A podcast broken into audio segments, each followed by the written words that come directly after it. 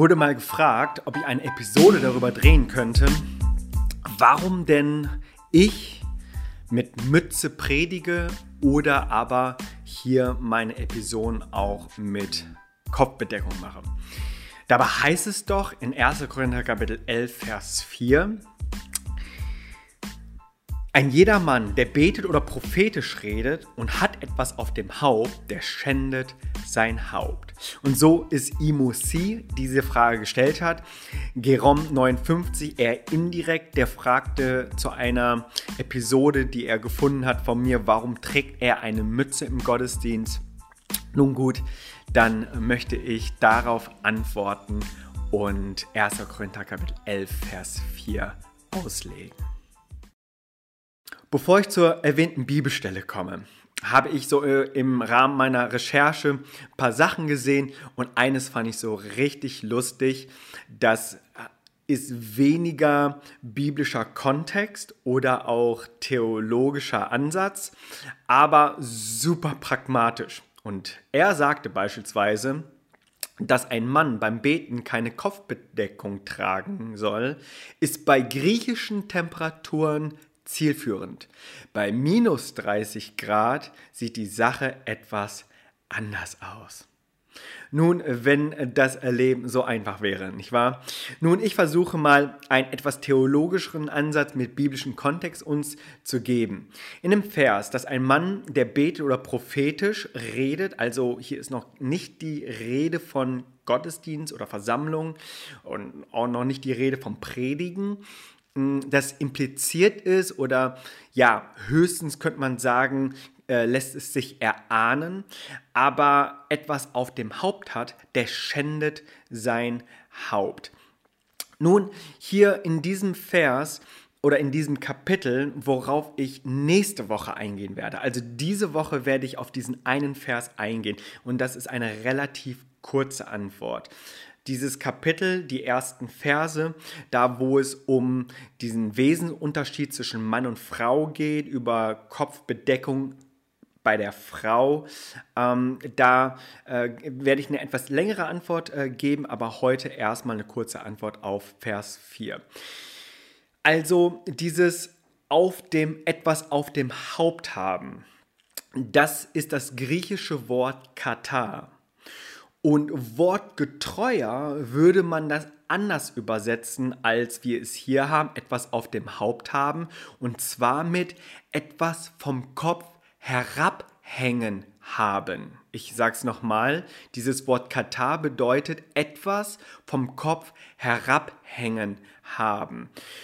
So heißt es dann auch tatsächlich in der Züricher Bibelübersetzung, die dann diesen Vers wie folgt übersetzt. Jeder Mann, der betet oder prophetisch redet und das Haar lang trägt, bringt Schande über sein Haupt.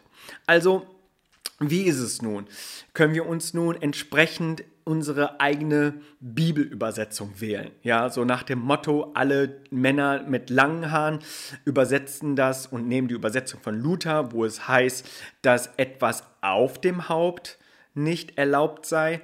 Oder aber so wie unser eins, der dann nun Mützenträger ist, dass ich dann mich für die, äh, für die Variante entscheide, wo es dann heißt, dass es das lange Haar ist. Und ähm, würde ich, und ich habe mir auch diese Frage ganz ehrlich gestellt, also würde ich nun diese Diskussion so argumentieren, wenn ich eben auch lange Haare hätte?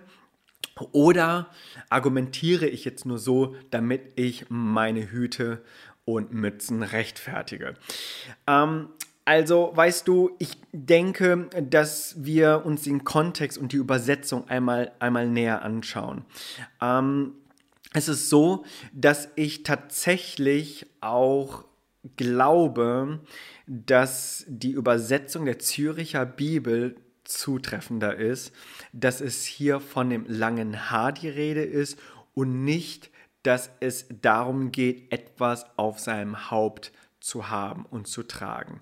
Der Grund, warum ich äh, diese ähm, Variante wählen würde, äh, liegt daran, dass der Kontext dieses Abschnittes, ja, es geht auch um einen Schleier, Es geht auch um Kopfbedeckung, auch gerade bei der Frau.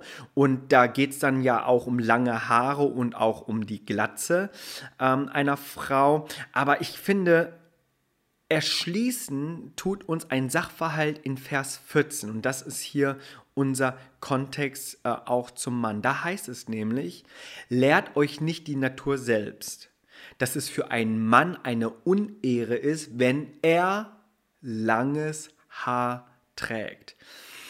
Also wenn ich mich für eben eine Variante entscheiden müsste, dann würde ich mich für diese Variante entscheiden, ähm, dieses Wort, griechische Wort Katar beim Wort zu nehmen, äh, das etwas vom Haupt runter hängt und ich mich dann eben für dieses lange Haar entscheiden würde.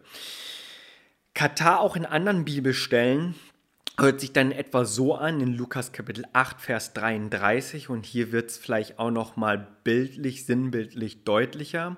Da fuhren die Dämonen von den Menschen aus und fuhren in die Säue. Und die Herde stürmte den Abgang Katar hinunter, hinunter in den See und ersoff. Ähm, nun, das ist wie ich es einfach biblisch für mich auch erkläre. Rechtfertigt das, dass ich nun meine Mützen äh, trage, meine Hüte in Gottesdiensten, auf der Kanzel? Nein, das rechtfertigt es natürlich nicht. Selbst wenn mir es biblisch in meinen Augen mir zustehen würde, es eben zu tragen, möchte ich doch weise und kultursensibel damit umgehen. Meine Freiheit, meine Erkenntnis, meine Bibelauslegung soll ja auch nicht zum Anstoß für den Nächsten sein und dienen. Eine Mütze im Gottesdienst in einer konservativen Kirche würde ich nicht tragen. Ein Jeanshemd in einer koreanischen Gemeinde zum Predigen würde ich auch kein zweites Mal mehr tun. Aber wenn mir jemand versucht, mit 1. Korinther Kapitel 11, Vers 4 zu argumentieren, dass eine Kopfbedeckung für einen Mann nicht rechtens ist, dann hole ich eben dann doch das griechische Katar heraus. Etwas vom Kopf herabhängen haben, und nicht etwas auf dem Haupt haben. Und während ich das so vorbereitet habe, spürte ich schon so förmlich, wie ich so ein paar Freunde dazu gewinne, die so gerne Mützen tragen und das auch hip finden und co. Äh, und gleichzeitig auch mir gerade ein paar männliche Feinde mache, die ihr Haar lang tragen. Weißt du, bitte spar dir doch deine kritische Meinung bis nächste Woche. Denn dann gibt es nämlich einen zweiten Teil, wo ich dann über Kapitel 11 des ersten Korintherbriefs sprechen werde. Im, Im Kontext unseres Verses geht es ja nämlich hauptsächlich um die Frage nach der Stellung der Frau und äh, die Frage nach dem Kopftuch auch bei der Frau. Und ihr lieben Frauen, ihr werdet auch nächste Woche oder halt bei der nächsten Episode auf eure Kosten kommen. Und darüber gibt es auch viele Meinungen. Und im Grunde sind es so zwei polarisierende Meinungsbilder. Und zwar ist so diese erste Gruppe, die äh, sagen, ähm, wir sind konservativer geprägt, Frauen müssen beim Beten ein Kopftuch tragen, Männer dürfen keine Kopfbedeckung haben, äh, lange Haare für den Mann ist ein No-Go und äh, so steht es auch in 1. Korinther Kapitel 11, Vers 4 geschrieben, Punkt, keine Diskussion. Ähm, und dann gibt es aber auch die andere Gruppe, die dann sagt, ähm, diesen Bibeltext in Kapitel 11, äh, Verse 2 bis 16, äh, den muss man im Kulturkontext betrachten der damaligen Zeit und somit ist er heute nicht mehr relevant. Und ich höre schon alle Männer mit langer Haarpracht sagen, Variante B, Variante B, ist das zweite, Kulturkontext und so. Ähm, ich glaube, ähm, das, was du auch immer du für ein Meinungsbild hast und auch Schriftverständnis hast, da wollen wir nächste Mal reinschauen. Ich äh, finde beide sehr, sehr seriös ähm, und werde es dann in der nächsten Episode dann versuchen zu lösen. Vorab ein Teaser auch dazu. Ich werde euch da auch beweisen, dass Paulus, während er diesen ersten Korintherbrief schrieb, lange Haare selber hatte. Und ich äh, glaube, dass es total spannend ist, sich darüber dann auch nochmal auszutauschen. Hey, wenn du hier mir gerade zuhörst und sagst, Jimmy, ich sehe das ganz anders und du das auch theologisch auch nochmal vertreten möchtest mit 1. Korinther Kapitel 11, Vers 4, hey, ich fände es total spannend, wenn du es respektvoll und liebevoll, aber dann auch kommentierst. Hm, jede gute Story lebt davon, dass ihre ganze Geschichte erzählt wird. Kontext ist King. Voll cool, dass du dir diese Folge bis zum Ende angehört hast. Ich hoffe, es hat dir gefallen. Hey, auch du darfst natürlich deine Meinung und deine Argumentation sagen. Das würde mich total interessieren. Vielleicht möchtest du dafür auf YouTube kommen oder mir auf Instagram schreiben. Äh, verbinde dich doch gerne mit mir. Ich äh, würde mich total freuen. Bis dahin.